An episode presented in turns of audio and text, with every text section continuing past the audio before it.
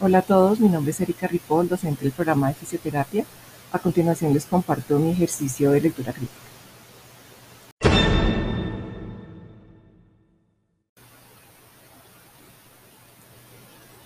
El texto discontinuo llamado Virus Tropical cuenta la historia de un adolescente que lleva un año viviendo en Cali y me hace pensar que cuando uno llega a vivir a un nuevo lugar, no solo debe adaptar su vida a una nueva vivienda, a un nuevo lugar de trabajo o de estudio, a un nuevo clima, a la gente, sus costumbres, su jerga, sino también definitivamente a su historia llena de sucesos buenos y malos. Paola, como se llama la protagonista, después de lograr integrarse al grupo de compañeros del colegio, conoce a Mario quien se interesa por ella y la invita a salir.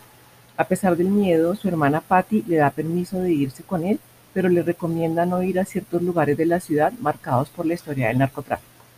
Y es cierto, como lo refiere María Elvira Samper en su libro 1989, en Colombia vivimos muchos años con miedo. Miedo a salir a las calles e ir a sitios públicos o morir o quedar lesionado por la explosión de una bomba o una balacera por la guerra entre carteles. La guerra por el poder que se disputaban entre el cartel de Cali y el cartel de Medellín. Así lo menciona Paola Power en su texto, al igual que Andrés López en su libro El cartel de los sapos, por la ambición sin límites y el sed de poder desmedido, generó una guerra entre los principales varones de la droga en Colombia.